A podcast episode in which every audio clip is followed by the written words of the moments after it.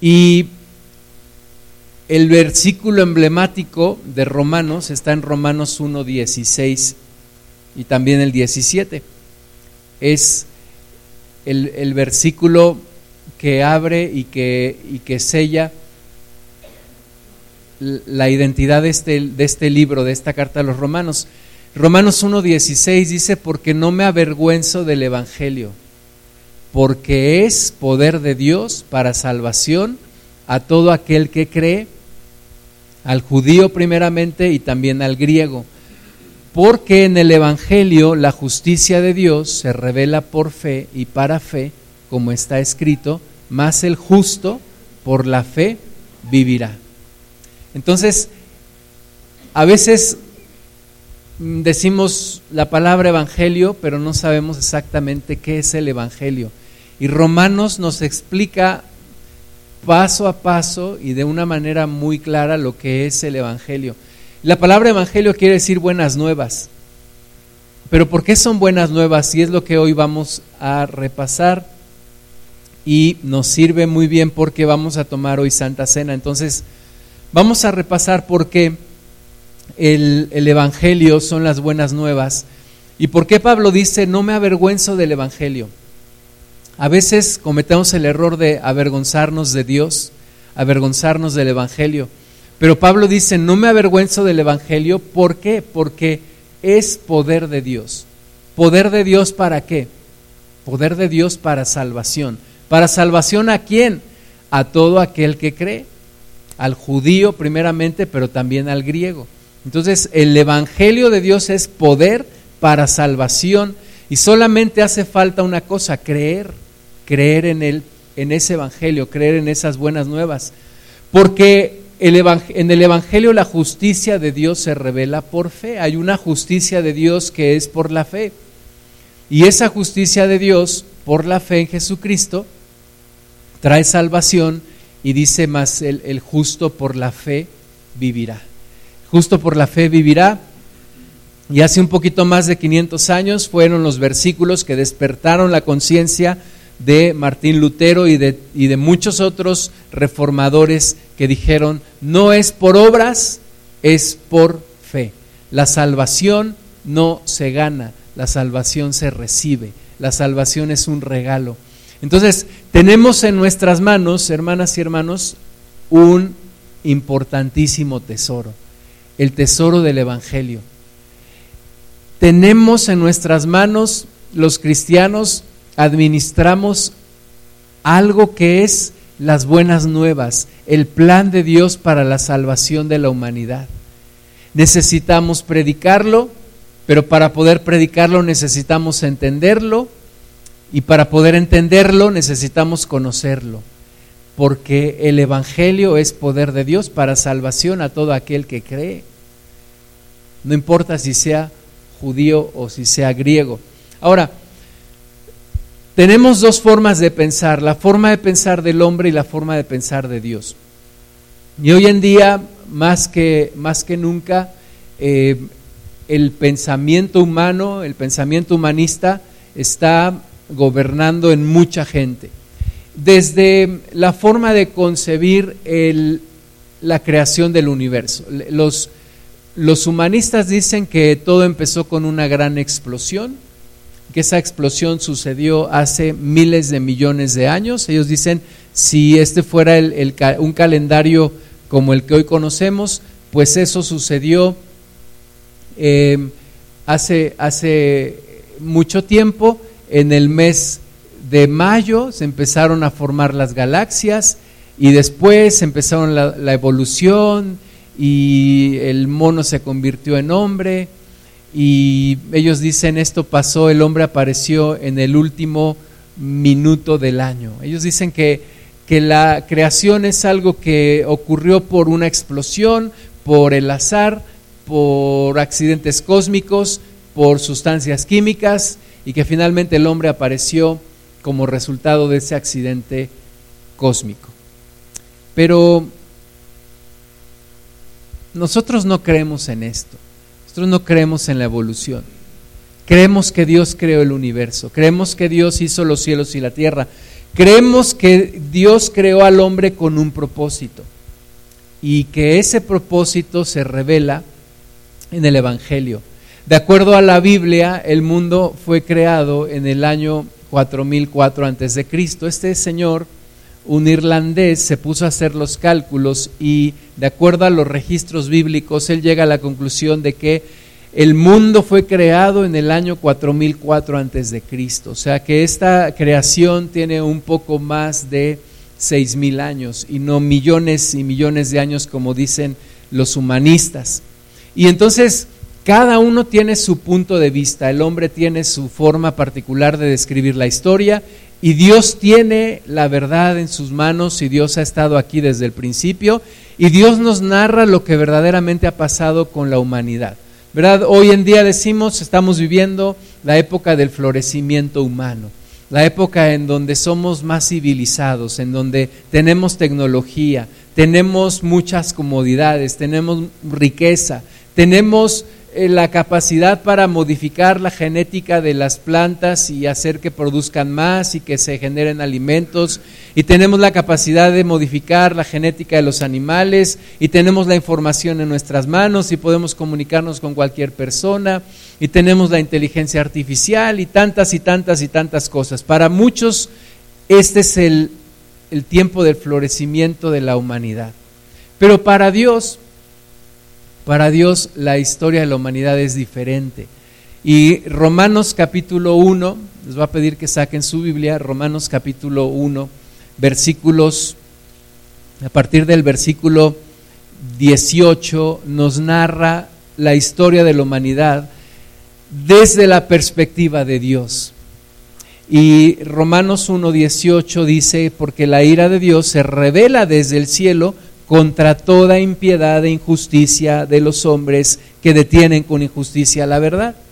Entonces, hay una ira de Dios que se muestra, que se manifiesta desde el cielo, porque la humanidad ha detenido con injusticia la justicia y la verdad de Dios. Versículo 19, porque lo que de Dios se conoce les es manifiesto, pues Dios se lo manifestó porque las cosas invisibles de Él, su eterno poder y deidad, se hacen claramente visibles desde la creación del mundo, siendo entendidas por medio de las cosas hechas de modo que no tienen excusa. Lo que dice aquí Romanos es que la creación misma es una evidencia infalible, una evidencia clara de que Dios creó todo el universo. La misma creación da testimonio de que hay un Dios. En todo lo que tú puedas ver alrededor hay un diseño y si hay un diseño hay un creador. Nada de lo que puedes ver alrededor se hizo de acuerdo a la casualidad o de acuerdo a un accidente cósmico. Nos dice aquí Romanos que no hay excusa. Nadie puede decir es que yo no sabía, es que nadie me dijo, es que yo no pensé. No hay excusa porque el poder de Dios se manifiesta claramente a través de su creación. Versículo 21. Pues habiendo conocido a Dios, no le glorificaron como a Dios, ni le dieron gracias, sino que se envanecieron en sus razonamientos y su necio corazón fue entenebrecido. Aquí empieza toda la descomposición de la humanidad. Habiendo conocido a Dios, no le reconocieron, no le glorificaron y no le dieron gracias. Y se envanecieron en sus razonamientos y su necio corazón fue entenebrecido profesando ser sabios, se hicieron necios y cambiaron la gloria del Dios incorruptible en semejanza de imagen de hombre corruptible, de aves, de cuadrúpedos y de reptiles, por lo cual también Dios los entregó a la inmundicia en las concupiscencias de sus corazones, de modo que deshonraron entre sí sus propios cuerpos ya que cambiaron la verdad de Dios por la mentira, honrando y dando culto a las criaturas antes que al Creador, el cual es bendito por los siglos. Amén. Por esto Dios los entregó a pasiones vergonzosas, pues aún sus mujeres cambiaron el uso natural por el que es contra naturaleza. Y de igual modo también los hombres, dejando el uso natural de la mujer, se encendieron en su lascivia unos con otros, cometiendo hechos vergonzosos, hombres con hombres, y recibiendo en sí mismos la retribución debida a su extravío. Dice la Biblia aquí en el versículo 22 que profesando ser sabios se hicieron necios. Y hoy en día vemos y el mundo ve como un avance de los derechos humanos, el que un hombre se bese con otro hombre, tengan relaciones sexuales, una mujer con otra mujer, y el mundo dice esto es modernidad, esto es actualidad, eh, finalmente hemos dado un gran paso. Pero la Biblia dice que son hechos vergonzosos es la completa corrupción y perversidad de la humanidad. Se encendieron en su lascivia unos con otros, dejaron, dejaron el uso natural y se fueron contra lo que es en contra, eh, se fueron con lo que es en contra de lo natural. Hombres con hombres y mujeres con mujeres. La homosexualidad es la pérdida completa de la identidad de una persona y es una de las señales de la depravación del hombre y de la mujer. Versículo 28, y como ellos no aprobaron tener en cuenta a Dios, Dios los entregó a una mente reprobada para hacer cosas que no convienen, estando atestados de toda injusticia, fornicación, perversidad, avaricia, maldad, llenos de envidia, homicidios, contiendas, engaños y malignidades, murmuradores, detractores, aborrecedores de Dios, injuriosos, soberbios, altivos, inventores de males, desobedientes a los padres, necios, desleales, sin afecto natural, implacables, sin misericordia.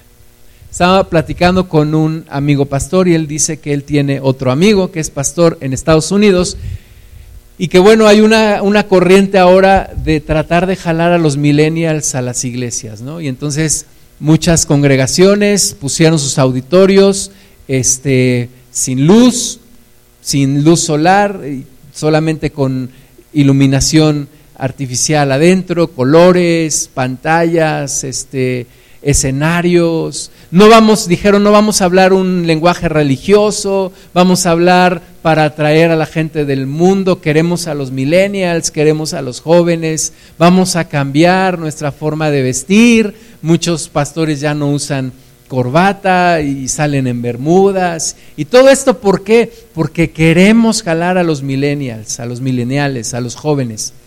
¿Y sabes qué me platicaba este hermano? que ese pastor estaba decepcionado. ¿Por qué? Porque dijo, los mileniales son egoístas, no se comprometen, no quieren nada, no respetan autoridad, no quieren, no quieren que se les imponga ninguna autoridad. ¿Por qué? Porque estamos viviendo todas estas características de lo que nos dice Romanos. Gente desobediente a los padres, sin afecto natural, implacables, sin misericordia, egoístas, envidiosos, inventores de males, injuriosos. Todo eso es lo que hoy está rodeando y está dentro de la humanidad. Y todo inicia porque habiendo conocido a Dios, no le dieron la gloria y no le dieron gracias. Entonces, la historia vista desde la perspectiva de Dios es un descenso desde la cúspide de la creación hasta un estado depravado y corrupto de la humanidad. Una corrupción total y absoluta. Las más altas cotas de miseria, porque rehusamos reconocer a Dios y porque preferimos servir a los ídolos y entonces Dios entregó a la humanidad a la total corrupción. El hombre cambió lo natural para ser consumido por lo antinatural. Y esta es la historia de la humanidad. Romanos 1 del 18 al 32 nos dice en el versículo 32, quienes habiendo entendido el juicio de Dios, que los que practican tales cosas son dignos de muerte, no solo las hacen, sino que también se complacen con los que las practican. Y el camino del hombre es un camino de impiedad. Ese es el camino del hombre. Ese ha sido mi caminar sin Cristo. Cuando no conoce a Cristo, ese fue mi testimonio, ese fue mi destino. Ese fue mi camino, el camino de la impiedad, el conocer un pecado y un pecado me llevó a otro y ese otro me llevó a otro y fue un, una espiral de descomposición moral. El hombre no escogió honrar a Dios y prefirió vivir de manera independiente. Y hoy en día estamos viviendo la secularización de la sociedad en donde el hombre ha decidido sacar a Dios de todo de toda organización, de las escuelas, de las empresas, de los gobiernos. Una de las grandes em, eh, puedo decir cualidades al punto de vista del, del hombre en México es que el gobierno es laico, es que la educación es laica. Y eso quiere decir sacar a Dios completamente de nuestra sociedad. El hombre cambió la gloria de Dios por la gloria de la criatura. Y en estos tiempos, como nunca antes, se adora al mismo hombre. ¿Has escuchado la frase el hombre puesto al centro? El hombre en el centro. El hombre en el centro de todo. E, el hombre adorando al hombre. Y cambiamos la verdad de Dios por una mentira. El mal abrió nuestros ojos, pero los cerró a lo bueno. Y Dios entregó a la humanidad a una completa perversión sexual. Perversión sexual, descomposición moral. El hombre no aprobó tener en cuenta a Dios y Dios lo entregó a una mente depravada, a una mente reprobada, a una mente que no sabe hacer lo bueno, solamente pensar en lo malo. Y por más que el hombre se esfuerza en cambiar, no puede cambiar, porque una vez que el pecado entró en la humanidad, es imposible para el hombre sacar al pecado. El hombre no puede sacar el pecado. Y entonces la injusticia pervierte al hombre que originalmente fue hecho a la imagen de Dios. Pero el camino del hombre sin Dios es el camino de la injusticia. Dice Romanos 1 que la humanidad está atestada de toda injusticia. Y por eso es que todos los días en las noticias vemos malas noticias, todos los días vemos y nos asombramos de algo y, y ya hemos perdido el asombro porque pasan cosas cosas peores de las que pasaron ayer. Y seguirán pasando porque es un camino de injusticia. Alguien dijo que hoy la sociedad legalizó el aborto para dar la posibilidad de matar a los hijos, pero también legalizó la eutanasia que da la posibilidad de que los hijos maten a los padres. Y ese es nuestro camino sin Dios y ese ha sido nuestra nuestra historia sin Dios. El hombre no tiene excusa. Y no tiene excusa porque en su conciencia el hombre sabe que está haciendo mal. Los psicólogos dicen es que el hombre es bueno, es que no lo haga sentir culpable, es que el hombre es culpable, no es que lo hagamos sentir culpable, somos culpables, todos sabemos de qué somos culpables. La creación misma declara que hay un Dios y que ese Dios es bueno. Pero la criatura, el hombre, se rebeló en contra de Dios, en contra de su creador, y escogió un camino de injusticia. Y entonces la ira de Dios se revela desde el cielo. Y por eso también vemos intervenciones de Dios en la historia de la humanidad, y vemos el diluvio, y vemos lo que pasó en Sodoma y Gomorra, y vemos temblores y vemos huracanes y vemos todo lo que hoy, porque la ira de Dios se revela desde el cielo contra la injusticia del hombre, contra lo que el hombre hace. El juicio del hombre empieza cuando es entregado al pecado, cuando decide vivir aparte de Dios y empieza un camino de descomposición y de pecado. El hombre escogió vivir apartado de Dios y es consumido por su propia iniquidad. Es incapaz de acercarse a Dios por su propia voluntad. Es imposible que el hombre por su propia voluntad se reconcilie con Dios, porque muchas veces ni siquiera lo quiere hacer, ni siquiera está en sus planes. Hay tres pasos para la decadencia de la humanidad. El primero es la idolatría, el segundo es la concupiscencia incontenida y el tercero es una mente depravada. Y esa es la historia de la humanidad y esa es la historia tuya y la historia mía. De ahí venimos todos. Nadie puede decir yo soy diferente. De ahí venimos absolutamente todos, todas las mujeres y los hombres. Pero Dios no se iba a quedar conforme con esa situación de la humanidad. Eh, por un lado, Dios no puede simplemente pasar por alto la injusticia de la humanidad, pero Dios tampoco decidió destruir a la humanidad. Y Dios tiene un plan que se llama el Evangelio.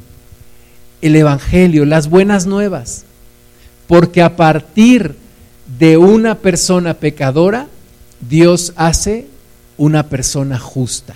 A partir de una persona que ya se echó a perder, con una mente depravada, con una carrera de idolatría y de concupiscencia, Dios puede convertir a esa misma persona en una persona que tiene el atributo de bueno, de justo, de santo, de apartado para Dios. Ese es el más grande milagro de Dios. Esa es la más grande historia que se puede contar, cómo Dios rescata a una humanidad y la transforma a través del sacrificio de su Hijo. Vamos a Romanos capítulo 3, versículo 21. Dice, pero ahora, aparte de la ley, se ha manifestado la justicia de Dios, testificada por la ley y por los profetas. La justicia de Dios por medio de la fe en Jesucristo, para todos los que creen en Él, porque no hay diferencia, por cuanto todos pecaron y están destituidos de la gloria de Dios, siendo justificados gratuitamente por su gracia, mediante la redención que es en Cristo Jesús, y a quien Dios puso como propiciación por medio de la fe en su sangre, para manifestar su justicia a causa de haber pasado por alto en su paciencia los pecados pasados con la mira de manifestar en este tiempo su justicia, a fin de que Él sea el justo y el que justifica al que es de la fe de Jesús. ¿Dónde pues está la jactancia? Queda excluida. ¿Por cuál ley? ¿Por la de las obras? No, sino por la ley de la fe. Concluimos pues que el hombre es justificado por fe sin las obras de la ley. ¿Es Dios solamente Dios de los judíos? ¿No es también Dios de los gentiles? Ciertamente también de los gentiles, porque Dios es uno y Él justificará por la fe a los de la circuncisión y por medio de la fe a los de la incircuncisión. Luego, por la fe invalidamos la ley en ninguna manera, sino que confirmamos la ley. Amén. ¿Cómo hace Dios un justo de un pecador? Romanos 3:21 cambia todo el tema e introduce algo que le llama justicia.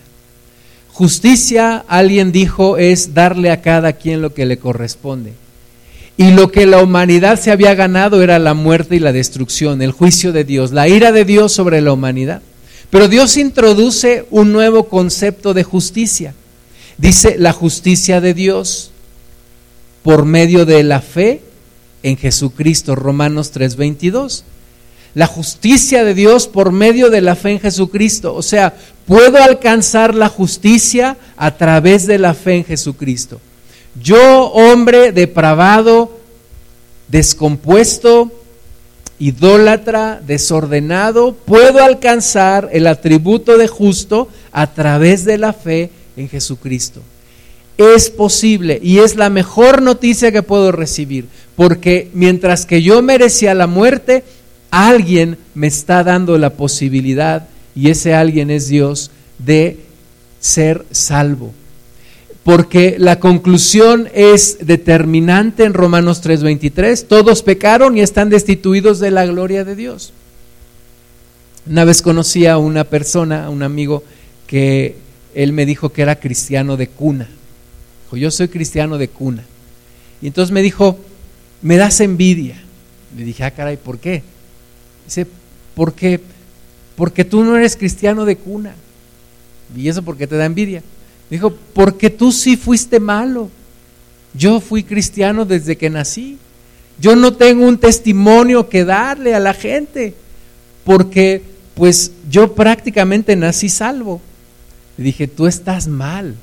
La Biblia dice, todos pecaron y están destituidos de la gloria de Dios. Todos, incluyendo los que dicen que son de cuna cristiana. Todos hemos pecado. Todos hemos fallado, todos hemos violado la ley. Dice la Biblia que el que infringe la ley en uno de sus puntos está incumpliendo con toda la ley. Todos pecaron y todos están destituidos de la gloria de Dios. Entonces, ¿cuál es la esperanza para un hombre que ha caído en una total inmoralidad? Pues que Dios revela la justicia, una justicia que no viene por guardar la ley.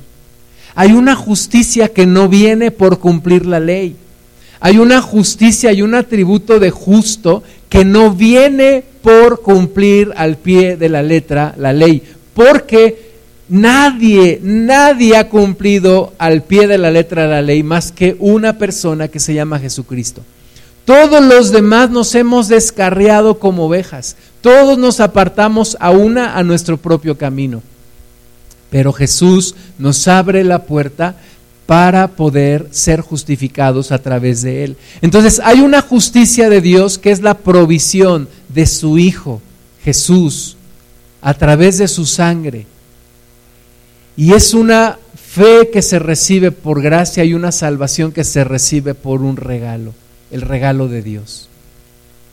La Biblia nos dice en el libro de Génesis que Dios le dijo a Abraham, sacrifícame a tu hijo Isaac, tu Isaac, tu único hijo al que tú amas. Y dice la Biblia que Abraham fue obediente, se levantó temprano, llevó a su hijo, a sus criados, a sus asnos, la leña y todo para el sacrificio. Y cuando iban en camino, Isaac le preguntó a su padre, papá, llevamos la leña, llevamos para hacer el fuego, pero ¿dónde está el cordero para el holocausto? Y Abraham le dijo, tú no te preocupes, Dios se proveerá de cordero. Y siguieron el camino, llegaron a un lugar, Abraham le dijo a sus criados, permanezcan aquí mientras el muchacho y yo vamos, adoramos y regresamos. Abraham sabía que Dios es poderoso para levantar a alguien de la muerte. Pero yo creo que Abraham sabía que Dios se proveería un cordero para el sacrificio. Y fueron al lugar, Abraham acostó a su hijo en una plancha, levantó su mano con un cuchillo, dispuesto a degollarlo, y en ese momento apareció el ángel de Jehová y le dijo, detente, porque ahora sé que temes a Dios, que no le has rehusado a tu único hijo. Y Abraham volteó y vio un cordero trabado de sus cuernos, y ese fue el cordero que Dios proveyó para el sacrificio. Pero es la figura de Jesús, del cordero que Dios provee para el sacrificio. Dios se proveyó de un cordero para el sacrificio. Y ese que cargó la culpa de toda la humanidad, toda la depravación, todo lo que hemos hecho y lo que haremos, fue descargado en la persona de Jesús. Jesús nunca experimentó el placer que trae el pecado, solamente experimentó el dolor que trae el haber cometido el pecado. Él, siendo santo, Él siendo sin mancha, paga por nuestro pecado. Así que, aparte de la ley, hay una justicia para el hombre injusto. y es la justicia por la fe en Jesucristo. La ley nunca pudo hacer justo al culpable, la ley nos condenó, la ley fue determinante por cuanto todos pecaron y están destituidos de la gloria de Dios. Pero la ley fue dada para juzgar el pecado. La ley no da al pecador el poder para hacer lo recto. La ley no puede transformar a una persona, no puede cambiar el interior de una persona, no puede cambiar la conciencia de una persona. La ley resulta en un legalismo y aquel que cree cumplir con la ley vive engañado, pero vive en una arrogancia. Aquellos que confían en su propia justicia viven engañados, porque nadie, nadie puede ganarse la salvación por sus propias obras. Pero la fe en Cristo Jesús produce arrepentimiento, produce agradecimiento, produce amor y el saber que estoy en deuda con mi Dios y que es una deuda que solo puedo pagarle entregándole mi vida y viviendo para Él. Así que esta justicia, aparte de la ley, es para estos tiempos. Dice ahí en Romanos 3:21 que se ha manifestado ahora aparte de esta ley se ha manifestado la justicia de Dios. Es una justicia para estos tiempos. Es una justicia completamente revelada porque Jesucristo ha venido. Esa es la verdad del Evangelio. Esas son las buenas nuevas. Una humanidad perdida puede alcanzar salvación porque hay uno que pagó por esa humanidad. Y ese uno se llama Jesús, ese hombre santo y perfecto, hecho a la imagen y semejanza de Dios. Entonces es una justicia que se recibe por medio de la fe. No se gana, no es por obras, no hay jactancia, es una justicia que se recibe por medio de la fe en Jesucristo. La fe es el instrumento por, el medio del cual puedo tener esa justicia. La fe está basada en esa promesa y la fe responde a la promesa del Evangelio de recibir la justicia de Dios. ¿Podemos alcanzar el atributo de justos?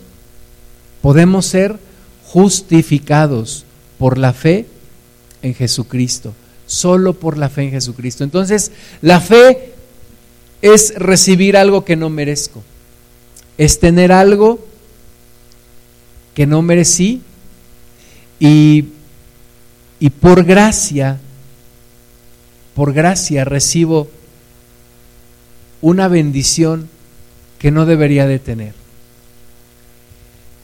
Evito el castigo que sí debería tener y recibo la salvación que no debería de tener. ¿Y por qué es justicia si al final parece injusto? Parece injusto que yo reciba una salvación que no merezco. Y parece injusto que yo no reciba un castigo que yo merezco. Pero todo, todo está en la revelación de Jesucristo. Jesucristo pagó por mí. Alguien tuvo que morir para que yo tuviera vida. Alguien tuvo que pagar mis pecados para que yo pudiera ser libre y perdonado. Y Jesús fue aquel que pagó por mis pecados. Siendo que el pecador nunca puede hacerse justo en base a sus obras, porque sus obras buenas no alcanzan para cubrir sus malas obras. Dios estableció otro fundamento para su justicia a través de Jesús. Entonces, pregunta Romanos Tres, ¿dónde está la jactancia? Queda excluida. No hay nadie que pueda jactarse, no hay nadie que pueda decir, yo lo gané, yo lo tengo porque soy muy bueno, no. Queda excluida no por la ley de las obras, sino por la ley de la fe. Entonces, esta justicia, hermanas y hermanos, viene por la fe en Jesús. Viene porque Cristo pagó por nosotros. Cristo pagó en la cruz. Romanos 3:25 dice, a quien Dios puso como propiciación por medio de la fe en su sangre para manifestar su justicia a causa de haber pasado por alto en su paciencia los pecados pasados. ¿qué es la propiciación? ¿Por qué dice que Cristo viene a ser nuestra propiciación, a quien Dios puso como propiciación por medio de la fe?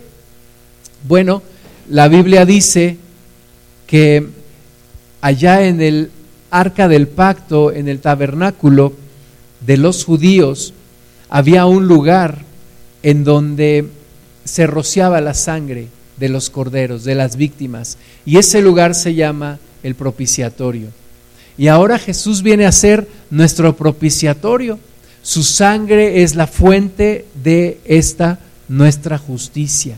Jesús vino a redimir, a pagar un precio a liberar a los que éramos esclavos del pecado.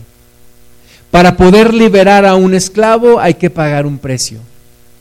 Para poder redimir a un esclavo hay que pagar un precio. Y el hombre era esclavo de Satanás, esclavo del pecado. Y para que Satanás pudiera soltarnos, Jesucristo tuvo que morir. Jesucristo tuvo que pagar el precio. Y fue el hombre vendido bajo el pecado, libre por el sacrificio de Jesús. Entonces la liberación del hombre viene solamente por la sangre de Jesús. Solo por la sangre de Jesús, solo por la sangre del Cordero, por la redención que es en Cristo Jesús, el hombre es puesto libre y encuentra una justicia. Encuentra lo que había perdido puedo regresar a ser a la imagen y semejanza de Dios. Me acuerdo un día que yo iba con mi papá en un supermercado en la Ciudad de México y yo por no tener cuidado tiré unas botellas de, de sidra que estaban ahí y yo dije, ahora sí, la regué y la regué completamente.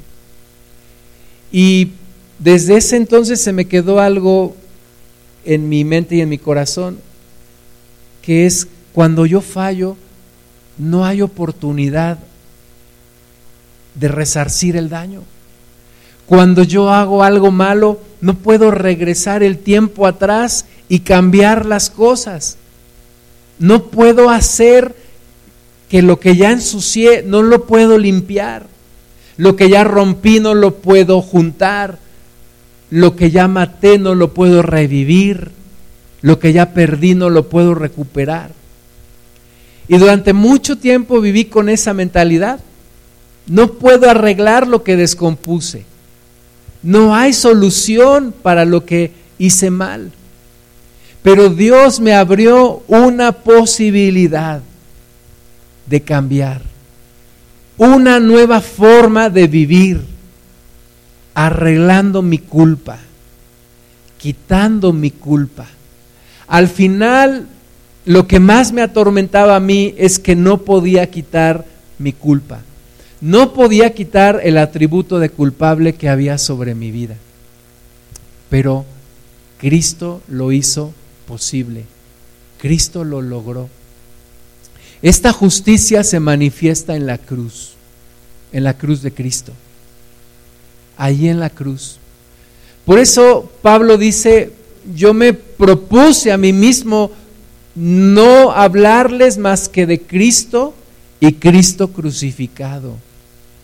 Porque ahí en la cruz es donde encontramos la justicia que tú y yo perdimos. Ahí en la cruz es donde encontramos la reconciliación con Dios. El Salmo 85, 10 está hablando de la cruz cuando dice la misericordia y la verdad se encontraron, la justicia y la paz se besaron. ¿En dónde? En la cruz, en la cruz de Cristo. Por el juicio a Jesús yo encuentro libertad. Por el castigo a, Cristo yo encuentro el perdón. Por el dolor de Cristo yo encuentro la paz por el tormento a Cristo yo encuentro mi completa paz. Por su llaga yo soy sanado. Ahí en la cruz. Ahí en la cruz es donde se encuentran la justicia y la paz, la verdad y la misericordia. Por eso Pablo siempre en sus cartas dice, la paz, la paz de Dios, gracia y paz, gracia de nuestro Padre y la paz de nuestro Señor Jesucristo. Gracia y paz. Porque no se puede encontrar paz si no es a través de la gracia de Dios. No vas a poder vivir en paz a menos que te encuentres con Cristo. No vas a poder experimentar la paz de Dios hasta que tengas su propia gracia. A través de la cruz, Dios puede pasar por alto mis pecados. Dios puede pasar por alto mis pecados porque los descargó en Jesús y yo puedo ser perdonado, puedo ser libre. Por eso seguimos hablando de la historia de la cruz. Han pasado más de dos mil años y seguimos hablando de aquella vieja cruz, de la cruz de Cristo. El hecho sucedió hace muchos años, pero sigue dando vida a los que hoy creemos en Él. Sigue dando la posibilidad de que un pecador sea perdonado sigue dando la posibilidad de que aquel que era enemigo de Dios pueda reconciliarse con Él. Y habrá tecnologías y habrá muchas cosas y muchos avances, pero la solución a nuestro problema sigue siendo la misma. Es la cruz de Cristo. Es la cruz de Cristo. Tenemos que seguir hablando de la cruz de Cristo. No hay otra forma de ser salvo, no hay otra forma de encontrar la paz, no hay otra forma de encontrar la salvación, solo a través de la cruz. A través de la cruz la justicia de Dios fue satisfecha. La ira de Dios encontró satisfacción cuando Cristo pagó por nuestros pecados. La ira de Dios es apaciguada sobre mi vida porque fue descargada sobre Jesús. Por eso Jesús le dijo al Padre, si, si es posible, pasa de mí esta copa. ¿Cuál copa? La copa de la ira de Dios. Pero Jesús decidió tomarla. La vergüenza de la cruz se convierte en la salvación del mundo, porque escrito está, maldito el que es colgado en un madero. Y Jesús tomó esa maldición para que yo pueda ser bendecido.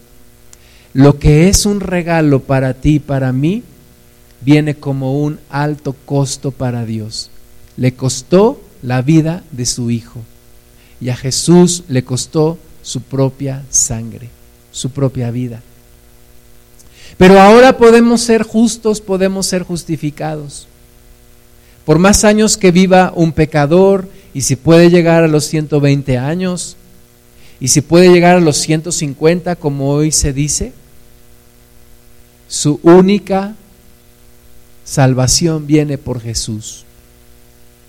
Porque después de esos 150 años, al pecador le espera una eternidad de castigo y de juicio. Pero Jesús nos da la posibilidad de ser salvos. Ahora Dios puede ser justo y el que justifica al que es de la fe de Jesús. El diablo no puede señalar a Dios por perdonarnos, no le puede decir, es que ellos merecían el castigo y tú no los castigaste, eres injusto. No puede decirlo. Porque al mismo tiempo que lo señalaría, tendría que reconocer al que fue castigado en nuestro lugar, a Jesús. Jesús fue castigado por ti y por mí. Así que justificar quiere decir vindicar, tratar al pecador como justo, absolver al pecador, ser pronunciado y tratado como un justo. Creyendo en Jesús, yo puedo estar confiado que el día que muera, Dios me recibirá con una sonrisa en su rostro y me dirá, bienvenido bienvenido. No porque me lo gané, sino porque creí. Creí en quien sí lo ganó, creí en quien sí lo recuperó. Jesucristo recuperó mi salvación. Jesucristo recuperó lo que yo había perdido. Justificar es el acto por el cual un pecador es hecho recto delante de Dios. Y justicia es en sí el resultado de ser justificado. Por eso dice Romanos, hay una nueva justicia, la justicia de Dios por medio de la fe en Jesucristo para todos los que creen en Él, pues no hay diferencia, seas judío o seas gentil. El hombre no se puede justificar por su propia justicia. El hombre no puede alcanzar el atributo de justo por sus propias obras. La justificación, por otro lado, no altera la justicia de Dios. ¿Por qué? Porque Jesús pagó por nuestros pecados. Dios muestra su propia justicia justificando al alma que pone su fe en Cristo Jesús. Y lo que sorprende a todos, Dios se puso del lado del pecador. Dios no destruyó la humanidad, Dios no cortó de tajo a la humanidad. Dios se puso del lado de la humanidad, envió a su Hijo, Jesús vino, vivió con nosotros, tomó nuestra culpa y pagó el precio para que podamos reconciliarnos con Dios. Así que los justificados no nos estamos ganando nuestra libertad, hermanas y hermanos, no nos estamos ganando la entrada al cielo. No podemos ganarnos la entrada al cielo, simplemente hemos creído. Hemos creído que Cristo ha quitado nuestro pecado. Y Romanos 3:28 dice, concluimos pues que el hombre es justificado por fe sin las obras de la ley. El hombre es justificado por fe sin las obras de la ley. Porque en el Evangelio la justicia de Dios se revela por fe y para fe, como está escrito, mas el justo por la fe vivirá. El que es justo por la fe vivirá. Si interpretamos bien este versículo de Romanos 1.17, mas el justo por la fe vivirá, podemos decir, el que es justo por la fe, el que es justo por la fe, el que es justo por haber creído en Jesucristo, ese vivirá. El que es justo por la fe vivirá. Porque no me avergüenzo del Evangelio, porque es poder de Dios para salvación a todo aquel que cree, al judío primeramente y también al griego. Te invito a que te pongas de pie por favor, que cierres tus ojos un momento. Que si, que si nunca has creído de verdad en este Evangelio, que si nunca has entregado tu vida a Cristo, que si tú sigues creyendo, confiando en tus obras, confiando en quién eres tú, confiando en lo que has hecho o en una religión, creyendo que puedes ganarte la salvación, creyendo que tienes argumentos para pasar un juicio y ganarlo. Hoy caigas rendida o rendido delante de Jesús, reconociendo que solo en Él que solo en Él hay salvación, que solo en Él hay oportunidad, que solo en Él hay esperanza. No hay otro, no hay otro nombre, no hay otro hombre, no hay otro camino, no hay otra forma. No hay otra oportunidad aparte de Jesús. No hay otra opción aparte de Jesús. Si desechas a Jesús, desechas toda oportunidad de reconciliarte con Dios. Si desechas a Jesús, la ira de Dios está sobre tu vida. Porque el decreto es determinante por cuanto todos pecaron y están destituidos de la gloria de Dios. Y hoy es el día de salvación, hoy es el tiempo aceptable. Yo sé que muchos hemos escuchado este mensaje, pero tiene que pasar de la mente al corazón, de la mente, de solo saberlo, al corazón, de verdaderamente vivirlo y abrazarlo y agradecerlo y sentirlo y pensar en las gotas de sangre del Cordero Santo y Perfecto. Pensar en el único hombre que ha podido cumplir con las expectativas de Dios. Pensar en el único hombre que ha podido llenar las expectativas y las demandas de un Dios que exige santidad, porque para eso fuimos creados. Un Jesús que terminó su vida en la cruz. Un Jesús que vivió para reconciliarnos, que vino para reconciliarnos. Abrázate de hoy de esta esperanza, sea cual sea tu problema. Abrázate de esta esperanza, aférrate a esta esperanza de vida. No confíes en tu fuerza, no confíes en tu propia sabiduría, no te fíes de tu propia prudencia. No seas sabio en tu propia opinión. Aquellos confían en carros y otros en caballos. Mas nosotros del nombre de Jesús tendremos memoria. Tú eres nuestra confianza, Padre. Jesús Jesús, tú eres nuestra confianza, tú eres nuestra fortaleza, tú eres nuestro único argumento, no hay otro, no hay otro.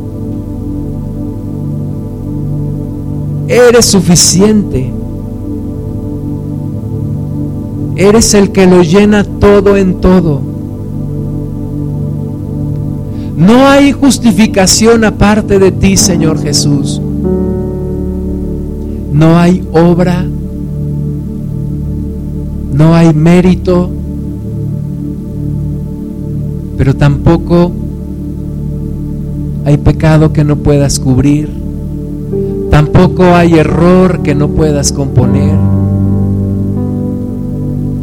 tampoco hay persona a la que tú rechaces. Hoy venimos a adorarte, Señor. Hoy venimos a agradecerte lo que has hecho. La imagen de la vieja cruz de Cristo sigue presente. Sigue como mi única opción de salvación.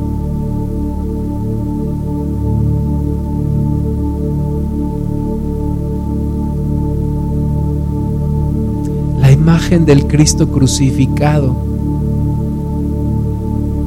está en mi mente y en mi corazón, Señor. Te alabo, te adoro, doy gracias.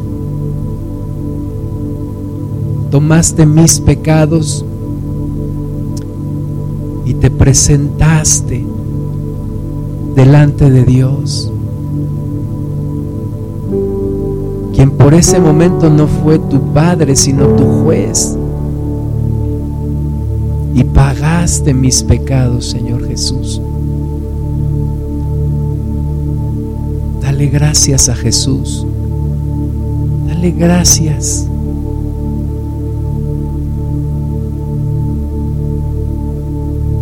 no lo hacemos muy frecuentemente, Señor Jesús. Pero hoy me acordé de dónde me sacaste. Hoy me acordé de lo que realmente fui.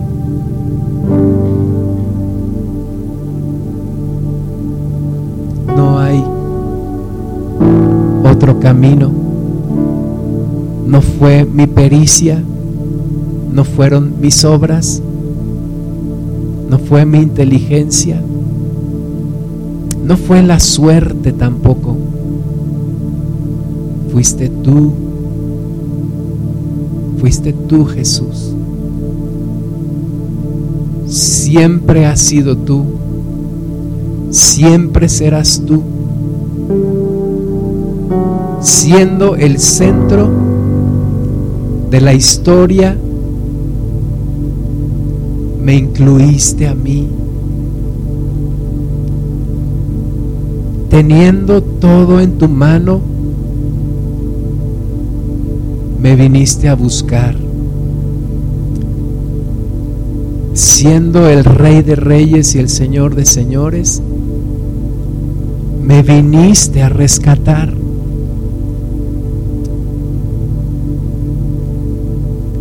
Humillaste por mi causa.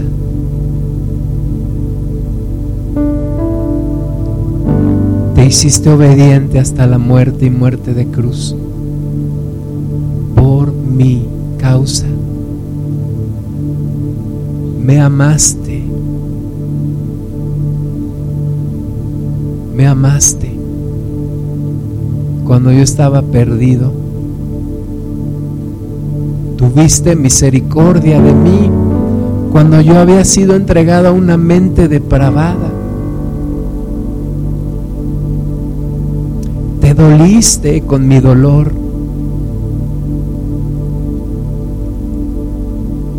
Y me rescataste, Señor. Ahora quiero vivir por siempre contigo. No quiero volver al lugar de donde me sacaste. No quiero regresar al mundo perdido. Mi deseo es vivir contigo por la eternidad, Jesús. Mi deseo es que me lleves más allá de esta vida y que muchos conozcan las buenas nuevas, el Evangelio, el Evangelio de la salvación, porque no me avergüenzo del Evangelio que es poder de Dios para salvación, primeramente del judío, pero también del griego. Porque en tu evangelio se manifiesta la justicia de Dios que es por la fe. Como está escrito, el que es justo por la fe vivirá. Sarrasaratiti shiriti. Hurrasaba bajaratiti shirititi. Hurrasibibi shirititi rababa. Hurrasirili ribibi. Levanta tus manos. Adora al que lo hizo posible. Siente el amor de Dios por ti. Siente el amor de Jesús. Porque Él no lo hizo por una multitud sino por cada una y por cada uno de nosotros. Mi hijo eres tú, yo te he engendrado hoy. Pídeme y te daré por herencia a las naciones, porque yo te puse nombre. Mío eres tú, porque con amor eterno te he amado. Por tanto te prolongué mis misericordias por tu misericordia, Señor, estamos aquí. Por tu amor estamos aquí, Jesús. Gloria a tu nombre. Y somos ahora parte de tu pueblo. Tú eres mi Dios y yo soy tu pueblo.